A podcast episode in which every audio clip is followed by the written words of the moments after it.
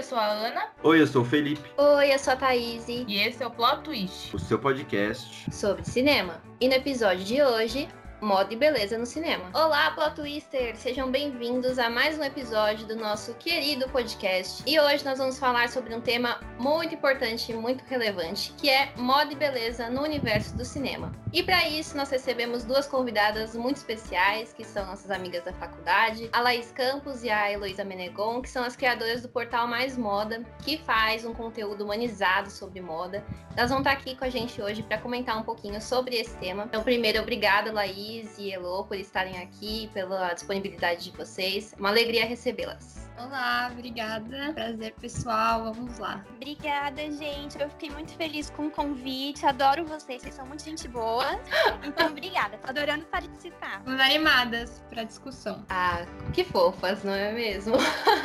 então, gente, para começar um pouquinho aqui o nosso debate, eu queria trazer um pouco a questão das tendências que a moda cria. Não só no universo propriamente da moda, mas também no cinema, né? E para começar a falar um pouquinho disso, eu até tava comentando com a Anne e com o Gruta que tem um filme chamado Bonequinha de Luxo, que é um filme de 1961 que foi interpretado, protagonizado, aliás, pela Audrey Hepburn, e ela virou tipo um ícone de moda depois disso, né? Foi lá que se popularizou o vestidinho, tubinho preto, né? Aquele cabelo meio de coque assim para cima e o óculos escuro, enfim, aquela pose mais glamourizada, né? Foi ali que ela virou de fato um ícone e gerou essa tendência. E aí eu queria que vocês comentassem um pouquinho dessa questão de como a moda cria tendências e tipo como ela também representa um pouco do contexto daquela época, né? A gente tá falando de 1960, então tinha super esse padrão e de fato a gente foi vendo isso se consolidar, né? Aí queria que vocês comentassem um pouquinho de como a moda cria tendências e, tipo, como isso se expande e conquista as pessoas, sabe? Sim, você citou o exemplo da bonequinha de luxo, era um dos que eu tinha, assim, pensado em comentar, porque justamente esse vestido pretinho básico, se você vê até hoje, todo mundo usa, né? É o, aquele básico super elegante que marca muito as pessoas. E, e isso que você comentou também da roupa, é, eu tinha até separado aqui para comentar que os filmes, né? A roupa, as peças de vestuário, elas também mostram é muito o costume da época, o hábito, a realidade das pessoas, da sociedade. Então eu também tinha até pensado em comentar do Titanic. As roupas lá do Titanic também é, chamaram muita atenção, porque ganhou até, acho que estava concorrendo ao Oscar, algo assim na época. Marcou bastante também, porque se você perceber, tem a cintura bem marcada da. Como chama a, a personagem principal? É a Rose? Rose? Rose, né? Isso, é a Rose, é. que foi interpretada pela Kate Winslet na, na época. É, então. E tem a, a cinturinha bem marcada e também o da roupa da Marilyn Monroe também, aquele vestido branco bem esvoaçante, assim marcou super também. E se a gente parar para ver, o cinema e a moda estão muito, é, tá muito ligado. Se você parar para pensar, é, eles caminham muito juntos porque as peças que as, que as personagens usam, que os atores usam, sempre as, as pessoas se identificam e querem usar, querem comprar, porque a autoestima aumenta, querem se sentir como se fosse a personagem do filme, né? Então, o a filme da Marilyn Monroe, que é o, Pega, o Pecado Mora ao Lado, eu nem cheguei a ver porque é super antigo, mas a cena, a imagem do vestido branco fluido, é, tá muito presente na nossa cabeça até hoje. E vocês estavam falando, né, sobre esses filmes de época, assim, que marcaram. Na verdade, esse, na verdade, não seria de época, né? Porque é antigo, lançou e desde aquela época já criou tendências. Mas eu acho que é interessante a gente analisar esses filmes de época que são criados hoje em dia nessa, nessa perspectiva das tendências. Porque, assim, eu acho que quando a gente pensa nos figurinos, ou na moda, no cinema, a gente tem essa tendência de pensar nos filmes de época, assim, porque o figurino é muito importante para esse gênero, entende? Para remontar o tempo, para criar uma realidade e aproximar o público daquele filme. Então, assim, acho que de mais recentes, dá até para citar Era uma vez em Hollywood, Adoráveis Mulheres e A Favorita, por exemplo, que foram alguns dos mais recentes de época que foram até indicados ao Oscar para melhor figurino. Mas quando eu tava pensando nisso, eu também acho assim interessante a gente olhar para outros filmes que são de outros gêneros que a gente não pensa muito em como a moda pode ser importante. Então, por exemplo, O Regresso é um filme que é mais de aventura e de tensão e que você nem pensa muito na moda, mas que é muito importante para trazer aquela sensação de realidade, né? Pantera Negra, que também foi indicado ao, ao Oscar de melhor figurino em 2018. Então, assim, um filme de super-herói também, que você tá lá envolvido com, com toda a trama e às vezes nem sequer para muito para pensar na, na roupa, né? No figurino. Aí também tem vários mais fantasiosos. Então, Mad Max, Senhor dos Anéis, Star Wars, Alice no País das Maravilhas. Então, assim, tem muitos outros que, sendo fantasiosos ou não, eles fogem desse padrão de, de mostrar eventos cotidianos de época e que o figurino, assim, é essencial para trazer toda aquela magia do filme. Então, acho isso muito legal de comentar também. Primeiramente, queria agradecer vocês estarem aqui. Estou muito feliz que vocês estão participando dessa conversa com a gente. E é, pegando é, esse gancho que a Laís e a Elo comentaram, aliás, antes de qualquer coisa, eu queria falar que a Favorita é um filme sensacional. Eu assisti esse ano e aí, nossa, assim, se vocês ainda não assistiram, é um filme incrível e realmente, tipo, os figurinos, eles fazem toda a diferença, assim, sabe? É, pra gente realmente se ambientar naquele contexto. E é sobre isso também que eu vou dizer, aproveitando é, essa conversa toda, porque eu vou trazer aqui o Grande Gatsby que é um filme sensacional. Foi um filme que me introduziu pro mundo do cinema, assim, eu assisti, acho que eu tinha uns 14 anos, mais ou menos, porque ele é de 2013, né? Acho que é a segunda versão, porque teve uma primeira versão bem mais antiga, e ele é inspirado num livro e tal. E esse filme, ele vai contar aí sobre o misterioso Gatsby, que é interpretado pelo Leonardo DiCaprio, mais uma vez aí fazendo um trabalho incrível, que ele também tá no regresso, que você vê, tipo, é uma atuação sensacional.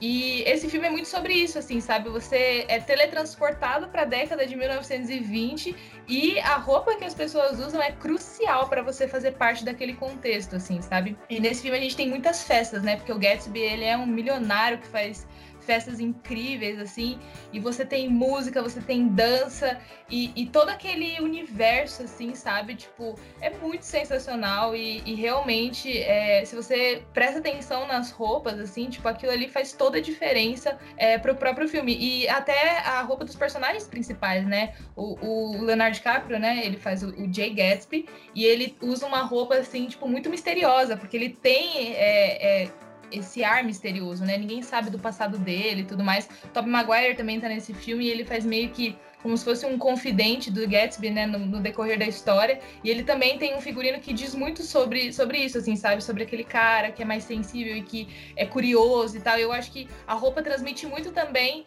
a personalidade das pessoas, né? Isso que eu acho muito legal. Eu acho que é super importante a gente pontuar aqui, é, no que vocês três falaram, que não necessariamente um filme que fala sobre moda, tipo, só esse filme vai ter um relacionamento com a moda, sabe? Tem essa questão que a Laís falou dos filmes de época, que de fato a, a, o figurino é essencial, né, para você ser introduzido naquele naquele tempo, naquela época. O figurino é super relevante para vários gêneros de filme, né? E eu acho que ele introduz mais o espectador naquela época, naquilo que ele está retratando. Isso que a Ana comentou é muito bacana da gente perceber como a gente vai entendendo o personagem através da roupa que ele usa. Isso é tipo muito louco, sabe? Porque o que me passou na mente foi é, em High School Musical, quando a Sharpay aparece, tudo dela é rosa. E, tipo, ela quer passar a mensagem de ser a patricinha que só usa roupa rosa e tudo mais. E a gente vê como rosa aparece também no filme da. que eu esqueci o nome. Das Quartas Usamos Rosa. Legalmente loira, não, né? É, é Meninas Malvadas. Meninas Malvadas. Isso. Meninas Malvadas, isso. A gente vê como aparece também no Meninas Malvadas, no qual o rosa simboliza essa questão ao mesmo tempo de ser patricinha, mas de, de ocupar um espaço ali, né, na, naquilo que está sendo mostrado e tudo mais. Isso também traz para outro ponto que eu queria abordar aqui, que é essa questão da moda, do figurino e da maquiagem como uma parte mais técnica do cinema. Quando a gente olha as principais é, premiações, tem essa categoria, né, de filmes que estão disputando ali o figurino e a maquiagem, e às vezes fica, os atores ficam horas e horas e horas fazendo uma maquiagem para entrar no personagem, e também isso agrega, né, para quando a gente está falando sobre a personalidade deles e o que, aquilo que eles querem passar, né. Sim, eu estava até comentando com a Laís da importância dos figurinistas, né? Porque as pessoas é, costumam prestar muita atenção na trilha sonora, no roteiro, na fotografia, mas as pessoas esquecem da importância do figurino das roupas, porque eles passam uma mensagem muito importante do personagem, do que o diretor quer transmitir também. Cada acessório, cada personagem que está aparecendo no fundo da cena conta e tudo, tudo isso é pensado para conversar com o filme, né? Com o que o diretor quer passar. Então é muito importante e eu até fui dar uma pesquisada e eu vi que os figurinistas é, não é simplesmente selecionar uma roupa, também tem um trabalho de envelhecimento da roupa, porque se você simplesmente pega uma roupa de uma loja e coloca no personagem, no ator, é, às vezes não dá, dá uma sensação estranha, porque parece que acabou de sair da gaveta, novinha, e não é isso que eles querem transmitir. Até a luz conta, tem que ver se ficou bom na luz, a textura, a cor, tudo é muito bem pensado justamente para ter um trabalho bem feito e um resultado legal no final. E com relação à maquiagem, também eu tive, acho que o mesmo pensamento do, dos filmes de época. Por exemplo, a gente também tem uma tendência de ter uma percepção mais forte da maquiagem em alguns gêneros de filme. Por exemplo, acho que de terror, de violência, ou então mais irreais, assim, que são filmes que querem trazer alguma situação física mais, acho que degradante, assim, ou, ou então irreais. E tanto que a gente tem até um exemplo bem legal, que eu acho que é o Exorcista, porque na época ele foi muito inovador com relação a essa questão da maquiagem, porque eles não usaram tecnologias gráficas e foi assim, espantou assim o público, eles conseguiram passar todo aquela, aquele medo, né? Conseguiram fazer a personagem ficar muito assustadora e trazer também uma realidade para aquele contexto só com a maquiagem. E, e aí você falou dessa questão técnica, eu acho que também tem um, um debate assim com relação à maquiagem e a tecnologia de computação gráfica, porque tem muitas discussões que, que falam que apesar de o uso da maquiagem ser algo mais trabalhoso, né, leva mais tempo, precisa de mais profissionais, pode até ser cansativo para os atores e atrizes, traz mais realidade. O, o, resultado final traz aquela, os detalhes, né, são muito aparentes. Então, eu acho que é muito legal a gente olhar para isso também. E também não tem como lembrar a grande polêmica de Esquadrão Suicida ter ganhado o Oscar de melhor maquiagem. Quando vocês falaram disso, não tinha como eu não lembrar dessa, dessa situação.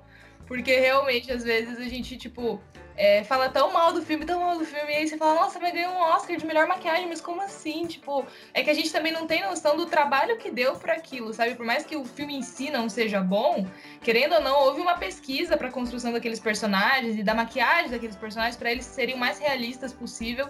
Então, acho que de alguma forma a academia acreditou que eles mereciam ganhar esse prêmio, mas quando vocês falaram de maquiagem, eu lembrei dessa polêmica que rolou.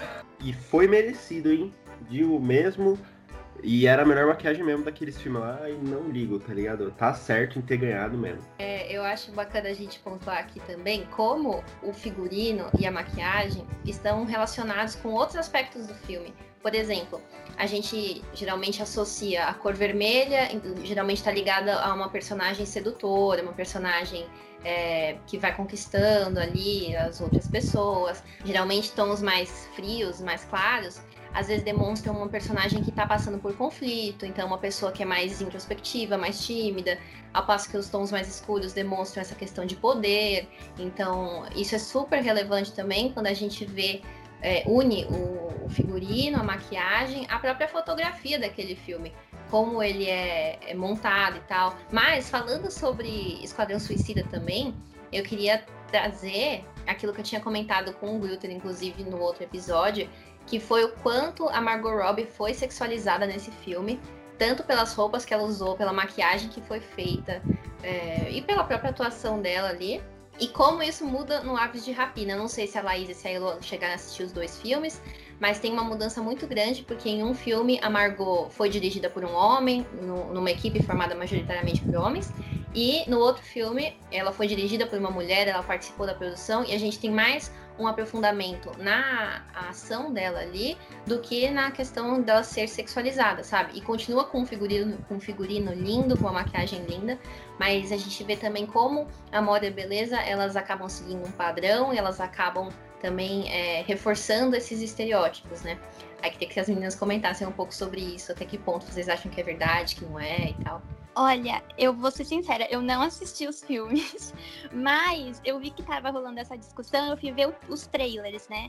E no próprio trailer fica muito claro essa diferença, muito claro. No trailer do Esquadrão Suicida, aparece já uma cena dela é, se vestindo, se vestindo, não, se vestindo e os homens tudo olhando ela assim com a boca aberta. E quando eu fui ver o Aves de Rapina, o trailer, nossa, completamente diferente. Ela parece com uma roupa é, mais coberta, assim, enfim, não tava sexualizada. E deu pra perceber isso só no trailer. O que me impressionou bastante, como realmente teve essa diferença, sim, na minha opinião, né? Bom, é, acho que a Elo também já falou bastante, assim, sobre esses dois filmes, mas quando vocês falaram da Margot Robbie, eu pensei em vários outros filmes que eu já vi com ela e o quanto você falou desse padrão, algo que se repete.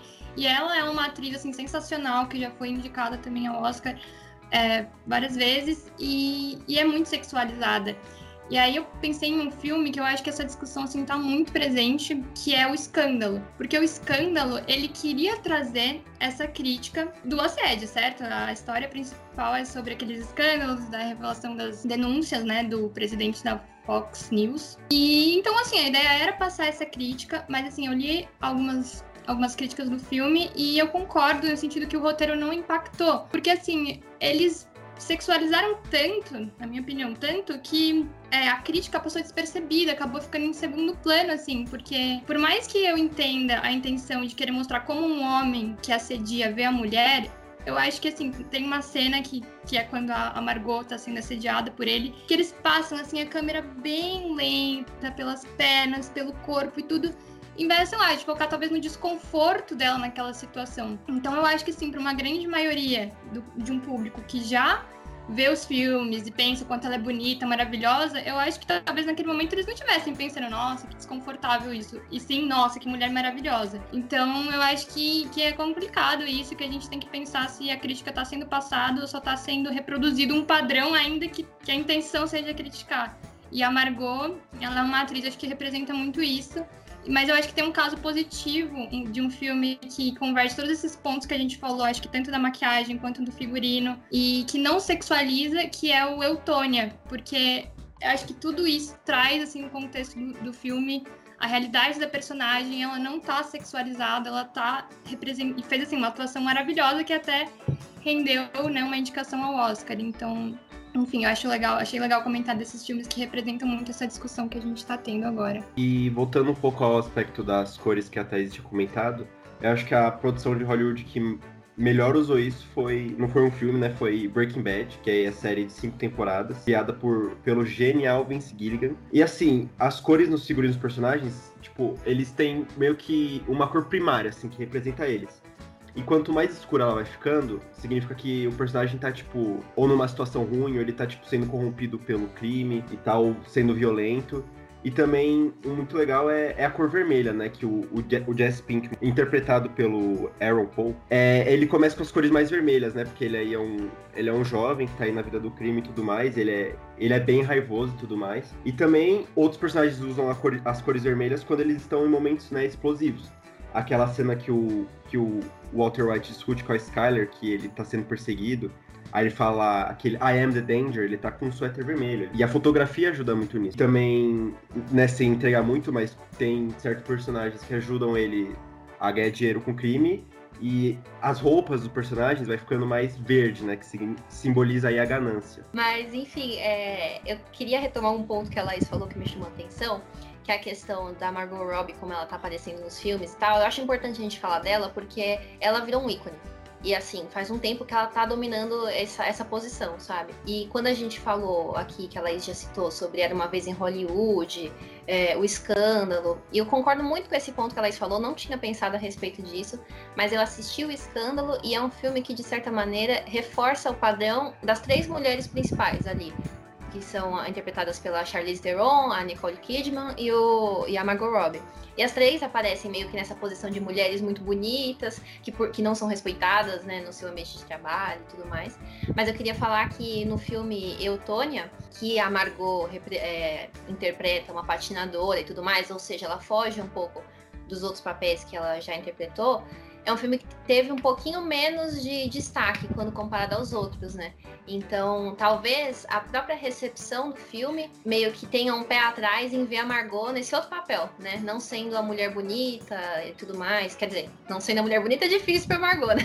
Mas não interpretando esses esses papéis que ela ficou mais conhecida por interpretar e tal. E eu acho que não tem como a gente não falar de O Lobo de Wall Street, né, gente? Tipo, ela é muito sexualizada nesse filme. Eu acho que tem cenas muito desnecessárias, assim, sabe? Eu acho que é uma coisa bem excessiva mesmo, sabe? E eu acho que até achei muito legal é, o comentário de vocês. Eu super concordo também. É muito interessante isso da gente ver, tipo, a diferença de uma mulher na produção e de um cara na produção, sabe? A própria personagem dela no Esquadrão Suicida, ela não é aprofundada. Muito diferente no Aves de Rapina. Eu entendo que ela é uma protagonista no Aves de Rapina, mas assim, outros personagens masculinos no Esquadrão Suicida, eles recebem muito mais atenção. Eu acho que parece que ela ali, ela só tem esse, esse papel de ser, tipo, a mulher do grupo e vamos colocar ela pelada para chamar a atenção, sabe? Tipo, ela meio que tem esse essa função dentro do filme, não realmente uma personagem que passou por uma questão com o Coringa e eles tiveram uma relação e a gente quer entender essa relação dos dois, tipo, isso não é tão trabalhado, sabe? Ela parece mais uma boneca manipulada pelo Coringa e pelos outros personagens do que realmente uma personagem que tem é, uma história e, e, que tem valor dentro daquele contexto, né? E no Aio de Rapina a gente já tem uma outra pegada, né? Já é uma coisa totalmente diferente e é por isso também que eu acho que a gente tem que valorizar mulheres no cinema e que a gente tem que, tipo, valorizar essas produções, sabe? É, é muito importante a gente estar falando disso aqui e é isso, gente. Nossa, tô muito feliz de estar falando disso aqui. É muito importante a gente discutir sobre isso. Com certeza. E também é, o legal é ver que as pessoas estão percebendo isso e estão discutindo isso, né? Que o que antes não era feito. Então, fico muito feliz por, a gente estar tá levantando essa discussão também. No filme, até o escândalo é que quando vocês falaram, eu, quando eu vi o filme, eu juro que me veio essa, essa reflexão na cabeça. Eu falei, mas será que se fosse dirigido por uma mulher, ia, a crítica ia ser passada dessa forma? Porque assim, a, a situação, eu quando tava vendo o filme, principalmente essa cena da Margot, o que eu focava era na atuação dela, no quão desconfortável ela tava, e também em outras cenas que mostram ela chorando e ela enfim, tudo aquilo que só acho que só as mulheres conseguem mais sentir. E eu fiquei pensando, nossa, será que se fosse dirigido por uma mulher, essa crítica não seria passada de outra forma? Eu sei que tem que mostrar a sexualização, porque faz parte do tema que está sendo discutido. Mas eu acho que se você quer impactar, você tem que mostrar de outra forma e não reproduzir o padrão que já está sendo feito em outros filmes em que a crítica não é o, o tema central, entendeu? Então, eu acho isso, assim, é uma discussão muito importante que, que nem ela falou, que o bom é que a gente está percebendo isso. Eu acho que é uma questão de ponto de vista, né? Porque se a gente traz o ponto de vista da mulher, é outra coisa, né? Não é o ponto de vista de um cara, né? Eu acho que é muita questão, é trabalhar justamente isso, né? Já que o Grutter falou de Breaking Bad, eu vou trazer um exemplo de Brooklyn Nine-Nine, também de outra série, que tem um episódio na sexta temporada que é só sobre uma situação de assédio. E quem protagoniza, quem dirigiu também o episódio, foram as personagens femininas, né? Vividas pela Amy é, que é a Melissa Fumeiro, e a Stephanie Beatriz também, que vive a Rose. Eu acho que as duas participaram da, tanto da direção quanto da produção do episódio. Então você vê que até os próprios criadores da série têm essa delicadeza e esse respeito em dizer, olha, se é sobre esse assunto de assédio, vocês precisam trazer esse ponto de vista, porque são vocês que é, têm propriedade para falar, é respeitar o lugar de fala, né? E é um episódio muito pesado para uma série de comédia, né? Que ele traz diversas discussões e que vale muito a pena conferir aí também. É, eu acho que, pegando o gancho aí do que vocês estão comentando, é legal a gente falar como a moda dialoga com outros aspectos da sociedade. Então, falar sobre moda não é ser fútil e falar, sabe, de coisas que não valem a pena ser faladas. É, porque a moda ela dialoga com todo o contexto que a gente vive. Então a moda fala com a política, a moda fala com a economia, a moda fala com o esporte e fala com o cinema também, é claro. E eu queria trazer aqui uma, uma questão, até para as meninas comentarem. Quando geralmente tem as premiações, é, rola uma grande expectativa sobre a roupa que as atrizes, né, os atores vão, principalmente as atrizes, vão usar no tapete vermelho. E aí tem toda aquela questão de você ficar filmando o vestido delas, as joias que elas usam, quem fez aquela joia, aquela roupa, é, a maquiagem, enfim. E ultimamente, nas premiações, tem rolado um problema que as atrizes começaram a se rebelar, que é por que que para um homem a pergunta geralmente é ah, quais são os seus planos de carreira, o que, que você vai fazer, quais são os seus novos filmes e tal. E para as mulheres é tipo, você gostou do seu vestido? Quem que fez a sua roupa? Quem que fez não sei o que lá, sabe? Essa, esses outros tipos de pergunta. Que, na minha opinião, tem duas, dois problemas. Um que é essa questão mesmo do machismo, né? Que pergunta para os homens como tá a carreira deles e para as mulheres não. E outra porque é, diminui também o valor da moda, sabe? Parece que, tipo, ai, só serve para como objeto que ela vai falar, ai, quem fez foi o fulano, foi tantos milhões, e acaba a discussão nisso. E tanto que no Oscar de 2015 teve uma câmera, que eu não lembro de qual emissora era, mas a câmera servia para as atrizes chegarem e, tipo, mostrarem o anel, mostrarem a pulseira, tipo, mostrarem uma parte do vestido, sabe? Literalmente para isso. É, não, não queriam ouvir aquelas mulheres, queriam que elas apenas mostrassem o que elas estavam usando ou deixando de usar. Eu queria que as meninas comentassem um pouco sobre isso, que eu acho que é uma questão super relevante, porque foge só do aspecto da moda, né? E acaba entrando numa questão mais social mesmo de como nós mulheres somos vistas. Então, é, vocês falando sobre isso, me fizeram pensar que também, assim, eu acho que é uma questão que, que tá ligado com, com, com esse aspecto social e esse padrão também que acontece nos tapetes vermelhos. Não sei se vocês já perceberam, mas eu acho que tem uma escassez muito grande de filmes em que a moda é o tema central é, filmes hollywoodianos, eu digo, que vão pro cinema. A maioria dos filmes que tem a moda como tema central, eles não, eles são séries, documentários. A gente não costuma ver muito, tanto que acho que se a gente for parar pra pensar, o primeiro que vem na cabeça é O Diabo Veste Prada, que sim, foi hollywoodiano, sucesso de bilheteria, tinha moda como tema central trazia questão de jornalismo de moda, trazia a importância das peças, o que é usar uma peça, o que ela significa, né? É, a expressão da personalidade é incrível. E isso falta no cinema, falta nessa indústria. E eu acho que não é a única questão, mas isso é uma coisa que reflete muito. Então você vai pro, pro tapete vermelho e cadê a importância, né, da moda? O que, que isso significa? E o figurinista, e o estilista, é, o quanto isso é importante. Tem diversas variáveis, né, que a gente poderia focar nesse momento.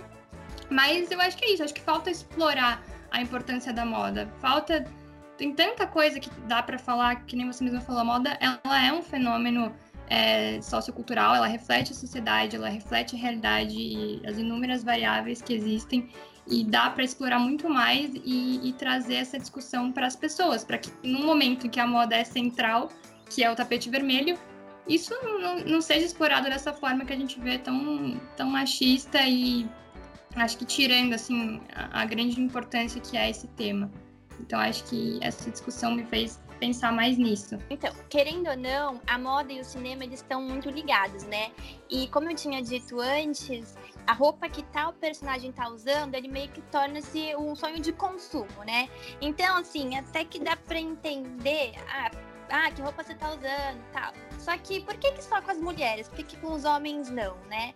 E mas realmente isso é uma coisa que é bem questionável, né? é, pergunta para o homem é, de outras coisas e para a mulher só da roupa. Eu pensei em duas coisas a partir disso que vocês falaram. A primeira delas é que eu gosto muito dessa tendência que tem rolado nos tapetes vermelhos aí de premiações. As críticas, tipo a Natalie Portman, é, ter colocado no vestido dela o nome de, de diretoras é, e mulheres que poderiam ter sido indicadas, né, que participaram de produções naquele ano e que não foram indicadas. Então, eu tenho gostado muito do tapete vermelho nesse sentido, assim, sabe, de trazer essa mensagem. Né? Teve o movimento do Times Up também, que eu achei sensacional e que eu acho também muito importante. E uma outra coisa que eu lembrei é que quando a Thaís é, e a Laís falaram é, sobre os vestidos e sobre os estilistas, tem um filme que eu assisti recentemente, que eu até comentei que eu não queria falar porque eu fiquei muito irritada com esse filme, que é Trama Fantasma, que tem o Daniel Day-Lewis, que é um baita ator aí, um cara que, enfim, super consagrado, mas que nesse filme em específico, o personagem dele é insuportável, eu fiquei muito irritada com ele. porque ele é um alfaiate, assim, muito bem sucedido, muito famoso, e ele é, ele se separa no começo do filme e ele conhece uma moça que se torna meio que a musa dele. Só que a grande problemática é que ele só elogia ela, ele só vê ela quando ela tá com os vestidos dele, que ele tá fazendo, né? Porque ela é meio como se fosse essa modelo para ele, né? Essa, como, enfim, uma musa mesmo, né? E isso me deixou muito irritada, porque eu falei, meu Deus, gente, que pessoa é essa, sabe? Porque é muito egoísmo também, né? E é muito, tipo, essa coisa do, sei lá, de não reconhecer também a qualidade da outra pessoa, e eles começam a ter um relacionamento esquisitíssimo. Esse filme, assim, ó assistam e depois vocês me contam o que vocês acham. Mas eu fiquei tão confusa porque o relacionamento dele se torna uma coisa tão tóxica, justamente por ele ter esse comportamento de só olhar para ela quando ela tá com os vestidos dele, ele só elogia ela quando ela tá com os vestidos dele. tipo assim, é, ela precisa é, agir e viver de acordo com o que ele acha que é melhor, sabe? Então tem toda essa coisa bem machista, assim, da, da parte dele. E quando vocês falaram disso, do, dos tapetes vermelhos e das premiações, eu lembrei dessa, dessa situação, né? Dessa circunstância, que, enfim, foi um filme que me deixou meio estressada, admito, admito. Ô, Ana, isso me lembrou também, é, isso que você falou sobre essas manifestações que têm ocorrido no tapete vermelho, me lembrou que quando estava rolando uma, uma crise aí do cinema brasileiro, a Mariana Ximenes fez um vestido com posters de todos os filmes que eram relevantes, tipo, na história do cinema, sabe? E ela foi vestida assim, como um protesto. É, então, colocou uh, as fotos principais de filmes que são legais da história do cinema brasileiro meio que para gerar essa questão de valorização da nossa cultura e tudo mais.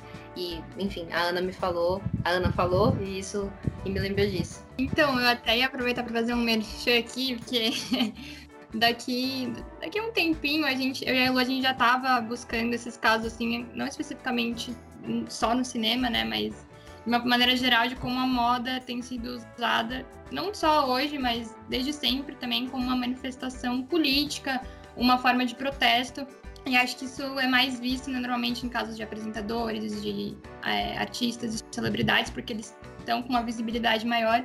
E a gente achou isso muito interessante. Então a gente está tá aí fazendo uma apuração de vários casos desse tipo para a gente divulgar no nosso portal. Então, fiquem de olho, arroba portal mais moda. Sigam, por favor. E aí? a Laís já, já falou aquilo que eu ia falar para ela falar agora. Ou seja, ela já leu a minha mente e já fez a propaganda aqui do negócio, entendeu? Certíssima.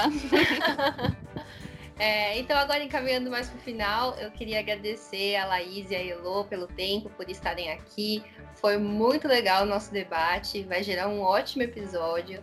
É, se a gente tiver muitos ouvintes, vocês voltam, tá? Se não. Brincadeira, foi muito. Eu legal. volto, eu quero voltar, adorei. Eu também, foi muito gostoso, foi muito gostoso. Foi muito legal, gente. Obrigada mesmo por vocês estarem aqui. Vocês querem deixar algum contato se alguém quiser procurar vocês, enfim. Então, no portal Mais Moda, lá a gente está sempre de olho. Então, se vocês quiserem falar com a gente ou tirar alguma dúvida, a gente está sempre lá para conversar com vocês. Tem no próprio perfil também tem a opção de contato que tem nosso e-mail lá e a gente responde no direct. A gente está sempre tá sempre olhando. Sim. Então é só entrar no nosso portal que a gente conversa. É isso então a Twister, sempre lembrando que nós estamos nas redes sociais, lá no Instagram, arroba underline Plot Podcast. No Facebook, Plot Twist Podcast. E no Twitter, arroba underline Plot. E esse foi mais um Plot Twist. O seu podcast sobre cinema.